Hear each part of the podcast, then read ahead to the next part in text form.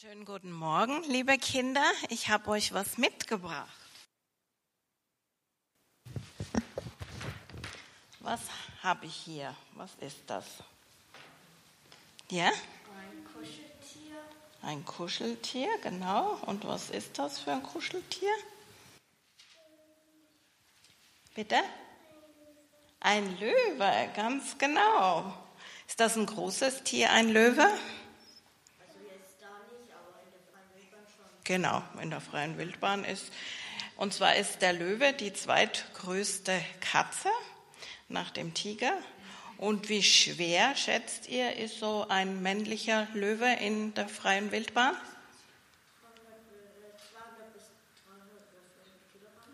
200 bist du schon ziemlich nah, so ungefähr 190 Kilogramm. Und wo leben die Löwen, wisst ihr das?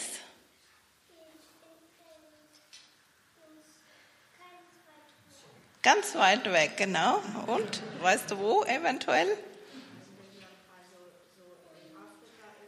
Ja, genau, in Afrika. Mhm. Und zur Zeit Jesu kamen auch Löwen in Europa vor, zum Beispiel in Griechenland. Und Löwen, die leben meistens im Rudel. Wisst ihr, was ein Rudel ist?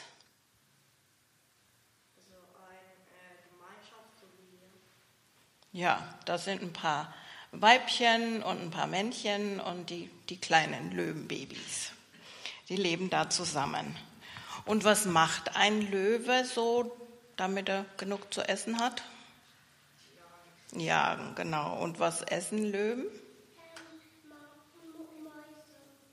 Mäuse, naja, wenn sie vielleicht nichts anderes finden, aber die wollen schon ein bisschen größere Tiere, wie zum Beispiel Genau, Antilopen, Gazellen, Büffel, Zebras, manches Mal sogar Hasen und Vögel oder auch Fische. Und wisst ihr, wie schnell so ein Löwe laufen kann? Schätzt mal. Hm? Ja, bist gut dran, 60 km/h. Und wie hoch springt so ein Löwe? Nee, der kann sogar sechs Meter springen. Ja. Und dann habe ich euch noch was mitgebracht.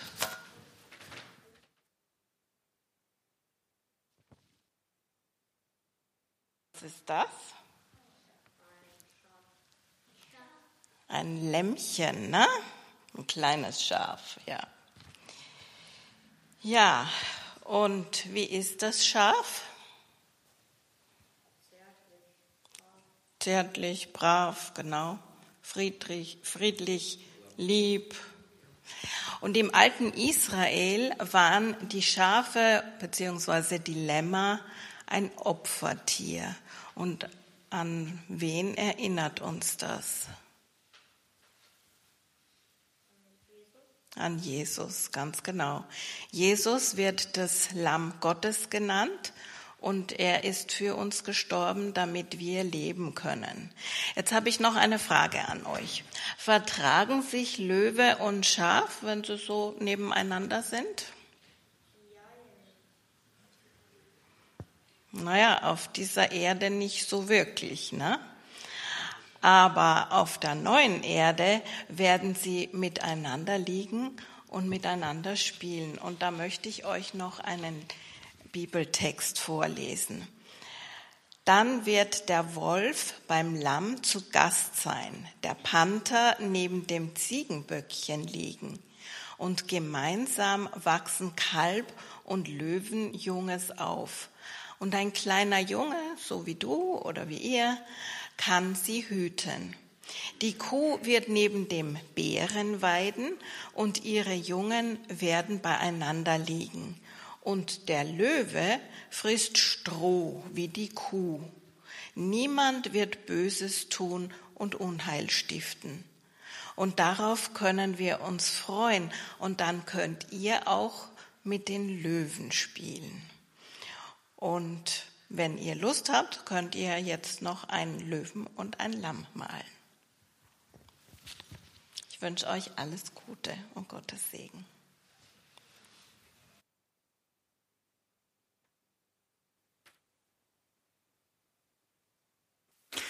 Ich lese zwei Bibeltexte vor, die als Grundlage für die Predigt dienen.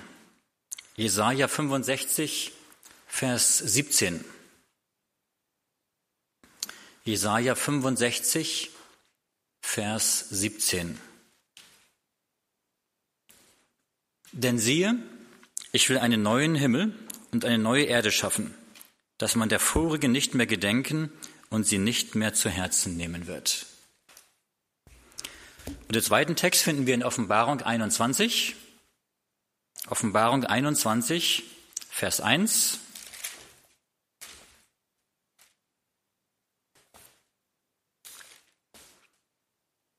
Und ich sah einen neuen Himmel und eine neue Erde. Denn der erste Himmel und die erste Erde sind vergangen und das Meer ist nicht mehr. Wir wünschen dir Gottes Segen für die Verkündigung. Liebe Geschwister, liebe Freunde, liebe Jugendlichen und liebe Kinder.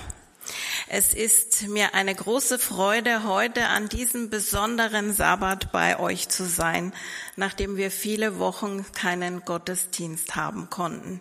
Ich komme aus der Gemeinde Mannheim und äh, die Gemeinde Mannheim hat noch nicht auf. Wir können noch keinen Gottesdienst haben, weil wir nicht so eine große Gemeinde auf das Verhältnis äh, der, der Mitglieder haben. Ja, ich äh, möchte mich kurz bei euch vorstellen. Mein Name ist Iris Brandl-Grau. Ähm, ich komme ursprünglich aus Österreich. Ich bin in Wien geboren und groß geworden. Ich habe äh, in fünf europäischen Ländern gelebt. Zum Teil habe ich da Sprachen studiert. Und äh, ich kam 1994 nach Deutschland zu Adventist World Radio ähm, und danach habe ich viele Jahre bei Adra Deutschland gearbeitet, wo ich ähm, auf vier Kontinenten Projekte betreut habe. Und besonders dankbar bin ich für meine Familiengeschichte, denn ich kann meine Vorfahren bis ins Jahr 1490 zurückverfolgen. Das ist mütterlicherseits. Äh, und äh, in Österreich war ja äh, der Protestantismus für 200 Jahre fast verboten. Und äh, meine Vorfahren sind ungefähr zehn Jahre nach Luthers Thesenanschlag äh, protestantisch geworden, evangelisch geworden. Und äh, so kann ich, habe ich sozusagen eine fast 500-jährige äh, protestantische Familiengeschichte hinter mir. Und meine Urgroßeltern sind dann Adventisten geworden nach dem Ersten Weltkrieg. Und mit so einer Familiengeschichte hat man auch eine große Verantwortung, denn meine Vorfahren sind mir Vorbild in dem, dass sie Gott treu geblieben sind über Jahrhunderte. Ich möchte äh, meine Predigt, aber meiner Predigt noch ein Gebet voranstellen. Ihr könnt dazu sitzen bleiben. Lieber Vater im Himmel, was für eine Freude und was für ein Privileg ist es, gemeinsam jetzt in deine Gegenwart zu kommen. Wir preisen deinen Namen und wir freuen uns, dass wir mit dir im Gebet sprechen können und du redest mit uns durch dein Wort, die Heilige Schrift. Wir bitten dich jetzt, wo wir die Bibel öffnen, dass dein Heiliger Geist uns erfüllt. Gib uns offene Herzen und klare Gedanken, die Botschaft aufzunehmen, die du für uns hast. Wir danken dir dafür, dass wir vor deinen Thron kommen dürfen und wissen, dass du uns hörst und antwortest und wir danken für all das in, in, in deinem Namen, Herr Jesus Christus. Amen. Ja, der Olaf hat schon im Predigttext ähm, über den neuen Himmel gelesen und genau das ist meine Predigt. Ich möchte heute mit euch darüber nachdenken, äh, über die tausend Jahre, über Jesu Wiederkunft, dann die tausend Jahre im Himmel und die neue Erde. Äh, vieles davon werden wir aus der Bibel entnehmen und von Zitaten von der Schwester Weid, denn ja, die meisten von uns waren noch nicht da gewesen. Also äh, dieses Thema betrifft uns Adventisten. Es ist ein Thema, das uns eint. Es gibt einen Einblick in die Zeit, die Gott für uns gemacht hat. Eigentlich hätten schon Adam und Eva äh, dieses Leben äh, leben können und auch ihre Nachkommen. Leider ist es anders gekommen. Und einstweilen leben wir in einer Welt, von der Jesus in Matthäus 24 sagt, aber gleich wie es zu der Zeit Noahs war, also wird auch sein die Zukunft des Menschensohnes. Wie war es denn zur Zeit Noahs? In 1. Mose 6.5 lesen wir, da aber der Herr sah, dass der Menschen Bosheit groß war auf Erden und alles Dichten und Trachten ihres Herzens nur böse war immer da. Ja, und wie steht es mit unserer Zeit? Da fällt uns auch einiges dazu ein. Wir sehen Mord, Raub, Vergewaltigung, Lüge, Betrug und vieles mehr. Paulus zählt eine Reihe von negativen Verhalten in Römer 1, 29 bis 31 auf. Voll alles Ungerechten, Hurerei, Schlechtigkeit, Habsucht, Bosheit, voll Neid, Mordlust, Streit, Betrug und Tücke.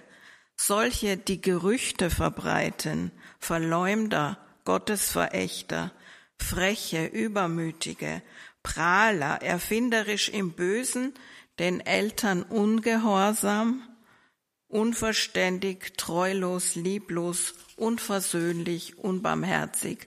Eine Riesenliste einer Negativauswahl. Und all das begegnet uns in unserer Zeit. Aber noch sind wir nicht am Höhepunkt der Endzeit, obwohl uns das vielleicht in dieser Krise schon angedeutet wurde. Warum hat Gott oder wird Gott die Welt äh, richten? Er hat es schon einmal getan mit der Sintflut und auch in den Tagen Lots mit den Städten Sodom und Gomorra. Warum hat Gott das Wasser geschickt, um die Menschheit zu vernichten oder auch die Städte? Ja, die Menschen waren gerichtsreif Gott hat sehr viel Geduld, aber irgendwann kommt es zu einem Punkt, wenn kein Mensch sich mehr zu Gott bekehrt. Und Abraham hat es ja versucht, indem er mit Gott gehandelt hat. Und wir wissen, wir kennen den Ausgang bei Sodom und Gomorra. Gottes Erlösungsplan wäre nicht äh, zur Ausführung gekommen, hätte Gott nicht damals einen Neustart gemacht. Und auch in unserer Zeit wird Gott nicht ewig zusehen, wie Satan mit seinem Geist die Welt immer mehr ins Verderben treibt und eines Tages die Kinder Gottes vernichtet werden sollen. Er, Jesus, hat seinen Nachfolgern versprochen, dass es in seines Vaters Hause viele Wohnungen gibt, dass er wiederkommen wird, um seinen Nachfolger zu sich zu nehmen, damit wir da sind, wo er ist. Und in Offenbarung 1, 7 heißt es, siehe, er kommt mit den Wolken und es werden ihn sehen alle Augen. Und in 1. Thessalonicher 4, vielleicht schlagt ihr eure Bibeln auf, in 1. Thessalonicher 4, die Verse 16 und 17 hören wir.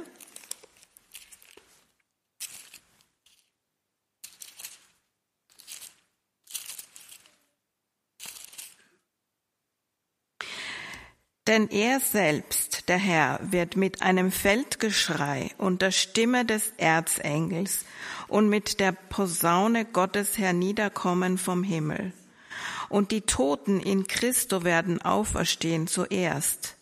Danach wir, die wir leben und übrig bleiben, werden zugleich mit ihnen hingerückt werden in den Wolken, dem Herrn entgegen in der Luft und werden also bei dem Herrn sein alle Zeit. Diese wenigen Bibeltexte erzählen uns von Jesu Wiederkunft. Sie geben uns Hoffnung, bei diesem Ereignis verwandelt zu werden und einen neuen, unsterblichen Körper zu bekommen. Und in Jeremia 31, 16 und 17 heißt es, aber so spricht der Herr, lass dein Schreien und Weinen und die Tränen deiner Augen, denn deine Mühe wird belohnt werden, spricht der Herr. Sie sollen wiederkommen aus dem Lande des Feindes, und deine Nachkommen haben viel Gutes zu erwarten, spricht der Herr. Christus wird in den Wolken kommen und in großer Herrlichkeit. Schwester Weid beschreibt das im Leben Jesu auf Seite 632. Eine große Schar strahlender Engel wird ihn begleiten. Er wird kommen, um die Toten aufzuwecken und die lebenden Heiligen zu verwandeln. Er wird kommen, um die zu ehren, die ihn geliebt und seine Gebote gehalten haben und sie zu sich nehmen. Er hat sie und sein Versprechen nicht vergessen. Familienbande werden wieder neu geknüpft. Mit unseren lieben Verstorbenen und allen Generationen von Adam und Eva werden wir in das himmlische Jerusalem einziehen. Da wird das Hochzeitsmahl des Lammes gefeiert werden. Und Jesus vereint sich mit der reinen Gemeinde. Wenn wir in die Stadt Gottes, in das neue Jerusalem einziehen werden und es sehen werden, dann können wir das schon in Offenbarung 21 ab Vers 10 sehen. Es hat große Mauern, zwölf Tore in jeder Himmelsrichtung drei. Die Tore sind aus Perlen gearbeitet. Wir lesen von Edelsteinen und die Stadt besteht aus Gold. Die Herrlichkeit Gottes erleuchtet sie. Und in Kapitel 22 ab Vers 1 sehen wir, wie es mit der Beschreibung dieser Stadt weitergeht. Hier erfahren wir von einem reinen Wasserstrom des Lebens glänzend wie ein Kristall, der ausging vom Thron Gottes. Und an ihm wuchs der Baum des Lebens an beiden Seiten des Stromes. Jeden Monat wachsen Früchte. Das heißt, wir werden zwölfmal im Jahr ernten können. Und die Blätter des Baumes dienen zur Heilung der Völker. Mit Jesu Wiederkunft beginnen die tausend Jahre des sogenannten Millenniums. Die Schwester hat das vorhin so schön angesprochen. Und wir hören in Offenbarung 20, dass Satan auf diese Erde gebunden sein wird. Alle seine Nachfolger fanden den Tod bei Jesu Wiederkunft. Nur der Teufel und die Dämonen haben überlebt. Und wir lesen in Jesaja 24 die Verse 1, 3 bis 4. Jesaja 24, die Verse 1, 3 bis 4.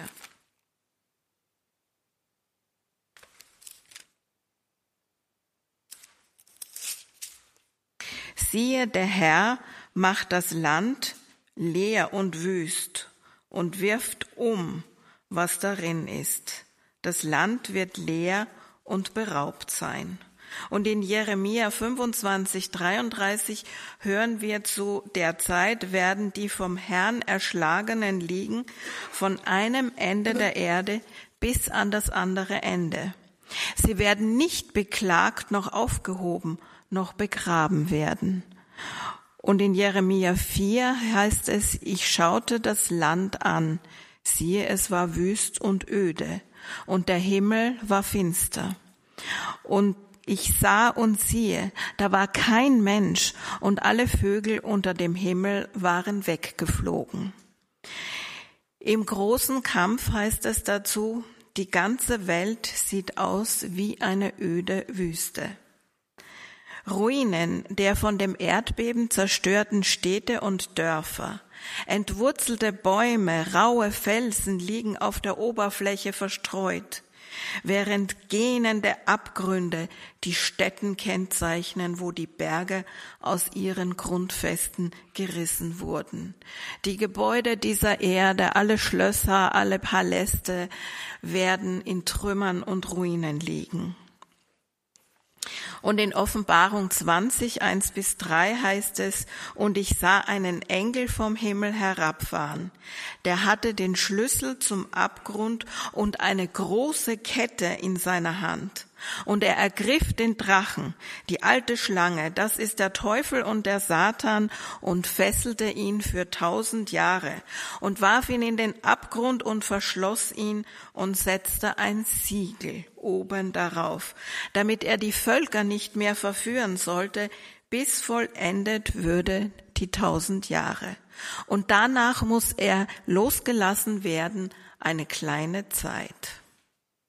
Und im großen Kampf heißt es dazu, diese Einöde soll tausend Jahre lang die Heimat Satans mit seinen bösen Engeln sein. In diesem Sinne ist er gebunden. Niemand ist zurückgeblieben, an dem er seine Macht auslassen könnte. Er ist gänzlich von seinem betrügerischen und verderbenbringenden Werk abgeschnitten das so viele Jahrhunderte seine einzige Freude gewesen ist. Tausend Jahre lang wird Satan auf der verwüsteten Erde umherwandern, um die Folgen seiner Empörung gegen Gottes Gesetz zu betrachten. Während dieser Zeit sind seine Qualen unermesslich groß. Seit seinem Fall hat seine rastlose Tätigkeit das Nachdenken verbannt. Aber nun, seiner Macht entblößt, bleibt ihm nur noch übrig, über seine Rolle nachzudenken, die er gespielt hat, seit er sich zuerst gegen die Herrschaft im Himmel empörte. Mit Zittern und Schrecken sieht er seiner furchtbaren Zukunft entgegen, da er für sein abgrundböses Tun leiden und für die Sünden, die er verursacht hat, bestraft werden muss. Während der tausend Jahre zwischen der ersten und der zweiten Auferstehung findet im Himmel das Gericht über die Gottlosen statt. Daniel erklärt, dass als der Alte kam, das Gericht gegeben wurde den Heiligen des Höchsten. Und in Offenbarung 20.4 sehen wir, dass die Heiligen die Welt richten werden. Und ich sah Stühle, und sie setzten sich darauf, und ihnen ward gegeben das Gericht. Diese lebten und regierten mit Christo tausend Jahre.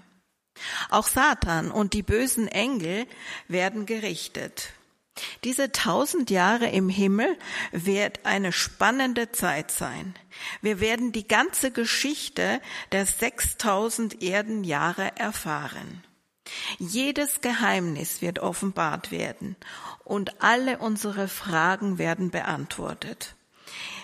Wir werden unseren Engel kennenlernen und ich freue mich darauf, mit ihm zu sprechen. Ich habe auch da einige Fragen. Wir werden ohne Zweifel bei diesem Gericht Gottes Gerechtigkeit erkennen. Es wird eine Zeit des Lernens und des Verstehens sein, eine Zeit der Anerkennung und Verherrlichung Gottes. Und am Ende der tausend Jahre wird die zweite Auferstehung stattfinden. Das lesen wir in Offenbarung 20 ab Vers 7. Und wenn tausend Jahre vollendet sind, wird der Satanas loswerden aus seinem Gefängnis und wird ausgehen zu verführen die Heiden an den vier Enden der Erde, Gog und Magog, sie zu versammeln zum Streit, welcher Zahl ist wie der Sand am Meer. Wenn Christus die Gottlosen auferwecken wird, werden sie immer noch die Spuren der Krankheit und des Todes an sich haben. Ganz im Gegensatz zur Auferstehung der Gerechten, die mit unsterblicher Jugend und Schönheit bekleidet sind. Und Schwester Weid beschreibt das im großen Kampf so. Wie die Gottlosen in ihre Gräber gingen, so kommen sie heraus, mit derselben Feindseligkeit gegen Christus, mit demselben Geist der Empörung. Jesus und die Heiligen werden in der Stadt, im himmlischen Jerusalem sein, das vom Himmel auf die Erde herabkommen wird. Satan war während der tausend Jahre, in denen er untätig war, elend und niedergeschlagen. Doch nun, wo er das Heer der Gottlosen sieht, kehrt wieder Hoffnung in ihn, den Kampf doch noch zu gewinnen. Und wir erinnern uns, das sind dann 7000 Jahre Erdengeschichte, äh, wo Satan versucht hat, gegen Gott und Christus zu kämpfen. Wir müssen uns vorstellen, dass alle Menschen aller Zeitalter dann versammelt sein werden. Von Kain über die vorsintflutlichen Menschen, die Riesen waren und deren Gehirn so gut funktionierte, dass sie keine Schrift brauchten, weil sie sich alles gemerkt haben.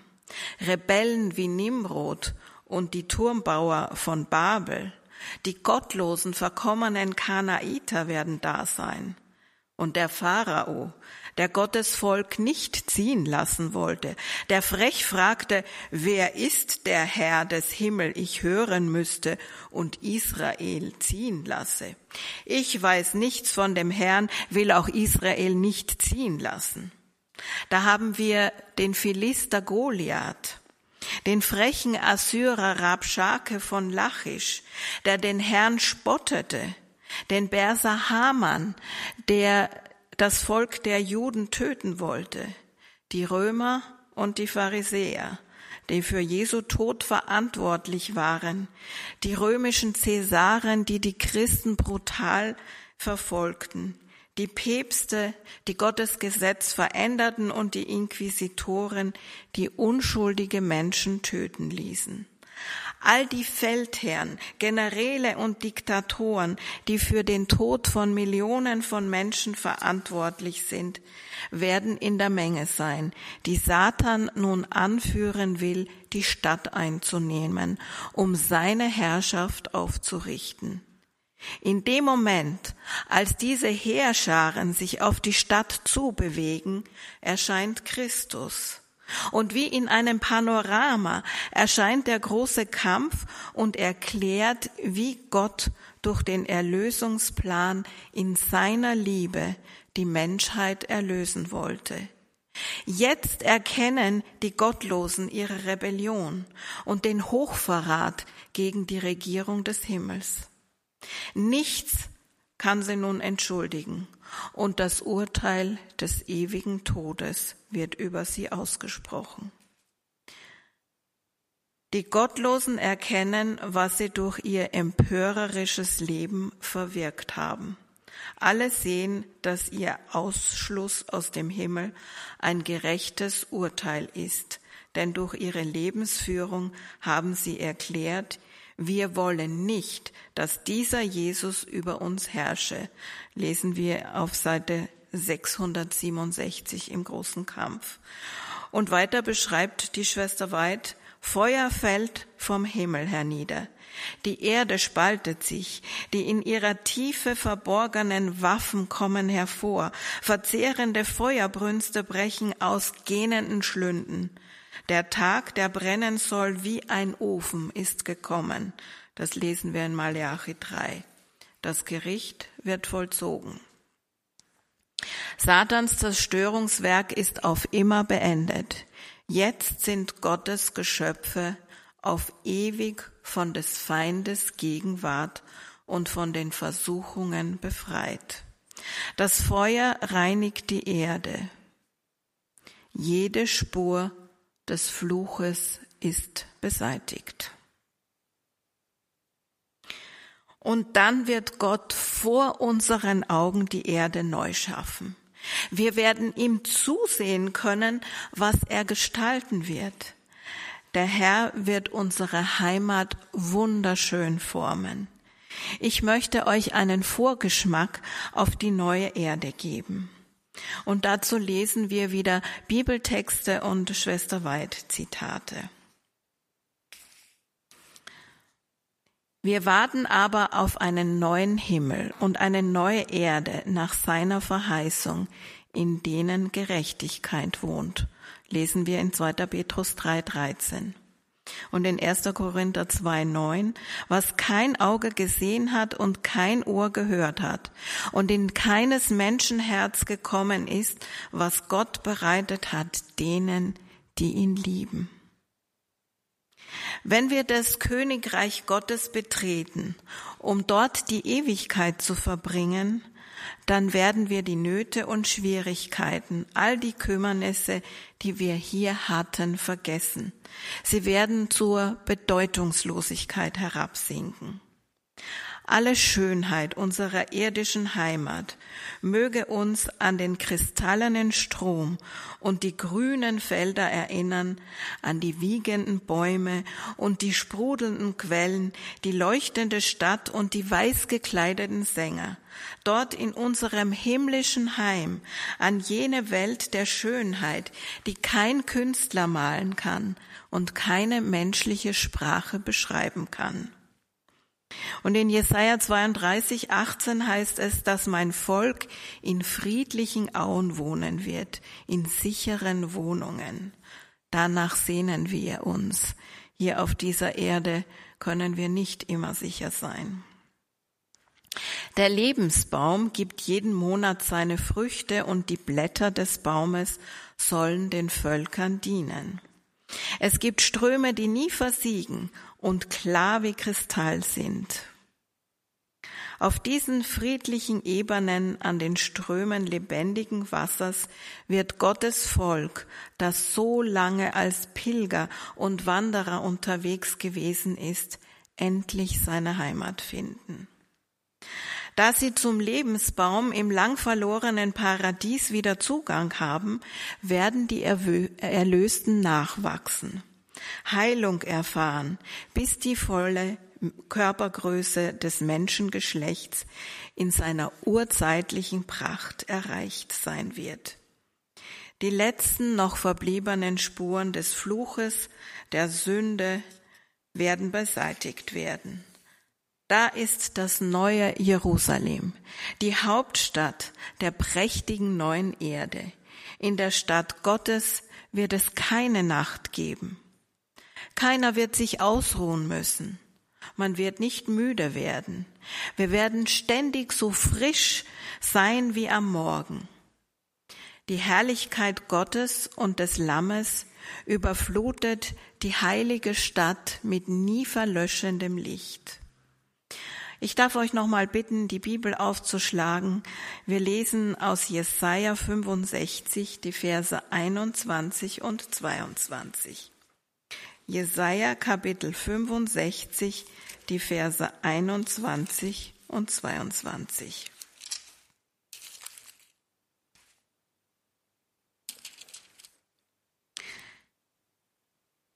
Sie werden Häuser bauen und bewohnen. Sie werden Weinberge pflanzen und ihre Früchte essen. Sie sollen nicht bauen, was ein anderer bewohne, und nicht pflanzen, was ein anderer esse denn die Tage meines Volkes werden sein wie die Tage eines Baumes, und ihrer Hände Werk werden meine Auserwählten genießen. Schwester Weid schreibt weiter, Dort sah ich die herrlichsten Häuser, die wie Silber aussahen, von vier Säulen gestützt, die mit herrlich anzusehenden Perlen geschmückt waren. Dort sollten die Heiligen wohnen. In jedem Haus war ein goldenes Regal. Ich sah viele der Heiligen in die Häuser gehen, ihre glitzernden Kronen abnehmen und auf das Regalbrett legen. Dann gingen sie auf das Feld neben dem Haus, um etwas mit der Erde zu tun. Jede Gabe wird entwickelt werden, jede Fähigkeit wird wachsen. Die Aneignung neuen Wissens wird den Geist nicht ermüden und die Kräfte nicht mehr erschöpfen. Dort können großartige Unternehmungen ausgeführt werden, erhabene Ziele erreicht und die höchsten Vorhaben verwirklicht werden. Der Herr hat mir Einblick in andere Welten gegeben. Ein Engel begleitete mich auf der Reise. Die Bürger dieses Ortes waren von unterschiedlicher Größe, aber alle wirkten edel, majestätisch und liebenswert. Sie trugen das Ebenbild Jesu an sich und ihre Angesichter strahlten in heiliger Freude und waren ein Ausdruck der Freiheit und des Glücks an diesem Ort. Die Scharen der Erlösten werden von einer Welt zur anderen reisen. Alle Schätze des Universums werden den Kindern Gottes zur Forschung aufgetan. Mit unbeschreiblicher Begeisterung werden wir die Freude und Weisheit der ungefallenen Wesen erkunden können. Alle Schätze des Universums werden den Erlösten als Forschungsgegenstand zur Verfügung stehen. Von der Sterblichkeit befreit werden sie sich auf ihrem Flug in ferne Welten machen, ohne dabei müde zu werden. Mit Freude werden die Kinder der Erde die Weisheit dieser ungefallenen Wesen genießen. Sie teilen einander die Schätze des Wissens und der Erkenntnis mit, die sie in vielen Zeitaltern der Betrachtung von Gottes Schöpfungswerk gewonnen haben. Die Jahre der Ewigkeit verfließen und bringen immer reichere und noch herrlichere Offenbarungen von Gott und Christus. Während die Erkenntnis wächst, wird auch die Liebe, die Ehrfurcht und das Glück sich steigern. Der Sabbat wird gehalten werden. Wenn Eden auf der Erde neu erblüht, wird Gottes heiliger Ruhetag von allen geehrt werden. Einen Sabbat nach dem anderen werden die Einwohner der verherrlichten neuen Erde hinaufgeben, um vor mir anzubeten, spricht der Herr. Und in Jesaja 66, 23 lesen wir, und alles Fleisch wird einen Neumond nach dem anderen und einen Sabbat nach dem anderen kommen anzubeten vor mir, spricht der Herr. Dort wird es Musik und Gesang geben, Musik und Lieder, wie sie außer in göttlichen Visionen nie ein sterbliches Ohr gehört hat. Mir ist die vollkommene Ordnung des Himmels gezeigt worden. Ich war hingerissen, als ich die vollkommene Musik dort hörte. Was wird das für ein Lied sein, wenn die Erlösten des Herrn zusammenkommen? Der ganze Himmel ist von klangvoller Musik erfüllt, von Liedern, die das Lamm preisen. Das lesen wir in Maranatha. Äh, Seite 361, ein sehr schönes Andachtsbuch, aus dem habe ich einige der Zitate. Und weiter heißt es, das Volk Gottes hat das Vorrecht, mit dem Vater und dem Sohn direkt Gemeinschaft zu pflegen. Dort wird die Liebe und Zuneigung, die Gott der Seele eingepflanzt hat, ihren besten und schönsten Ausdruck finden der reine Umgang mit heiligen Wesen, das harmonische Zusammenleben mit glücklichen Engeln und den Treuen aller Zeitalter, die heilige Gemeinschaft wird alles verbinden. Die Erlösten aus allen Nationen werden kein anderes Gesetz als das Gesetz des Himmels kennen. Alle werden eine glückliche, vereinte Familie sein, die Kleider des Lobes und der Dankbarkeit tragen, das Gewand der Gerechtigkeit Christi. Ein glückliches Jahr wird dem anderen folgen. Das Geheimnis des Kreuzes erklärt alle anderen Geheimnisse. Dann wird ersichtlich, dass Gott keinen anderen Plan zu unserer Erlösung entwerfen konnte, als den, seinen Sohn zu opfern. Die Entschädigung für dieses Opfer ist die Freude, die Erde mit erlösten Wesen bevölkern zu können, die heilig, glücklich und unsterblich sind. So wertvoll ist eine Seele, dass Christus sich für sie geopfert hat. Und Christus betrachtet sie als die Früchte dieses Opfers und ist zufrieden.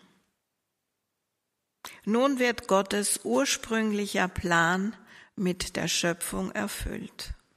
Und in Daniel 7, 18 heißt es, aber die Heiligen des Höchsten werden das Reich einnehmen und werden es immer und ewiglich besitzen. Der große Kampf ist beendet, von ihm, der alles schuf, strömen Leben, Licht und Freude durch alle Gebiete des unbegrenzten Weltraums. Vom winzigen Atom bis zum größten bis zur größten Welt erklären alle Dinge die Belebten und die Unbelebten in ihrer makellosen Schönheit und vollkommenen Freude. Gott ist die Liebe. Amen.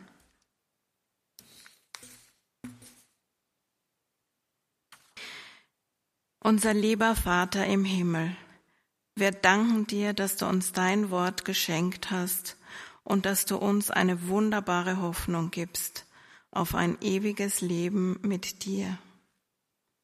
Wir haben gehört, dass Jesus Christus bald wiederkommen wird. Danke, dass du alle Menschen erlöst hast. Gib, dass viele dieses fantastische Angebot annehmen und schenke uns jeden Tag die Kraft, mit deiner Hilfe immer mehr den Charakter Jesu zu widerspiegeln, dass wir vorbereitet werden auf Jesu Wiederkunft und ein Leben mit dir im Himmel. Gib, dass wir auch diese Begeisterung, die wir darüber haben, mit anderen Menschen teilen, damit auch sie diesen Weg mit dir gehen können. Herr, bitte segne die Gemeinde Leonberg. Gib, dass jeder das Licht, das du uns geschenkt hast, auch an seine Mitmenschen weitergibt. Und gib, dass wir diese wunderbare Hoffnung auf deine Ruhe auch wirklich genießen können, dass wir diese Hoffnung haben, auch wenn wir schweren Zeiten entgegengehen. Segne all unsere Bemühungen, damit der Same wächst und Frucht bringt habe Lob, Preis, Ehre und Dank für all die Liebe, die wir durch den Vater und durch Jesus Christus erfahren dürfen und dass wir durch den Heiligen Geist in alle Wahrheit geführt werden. Amen.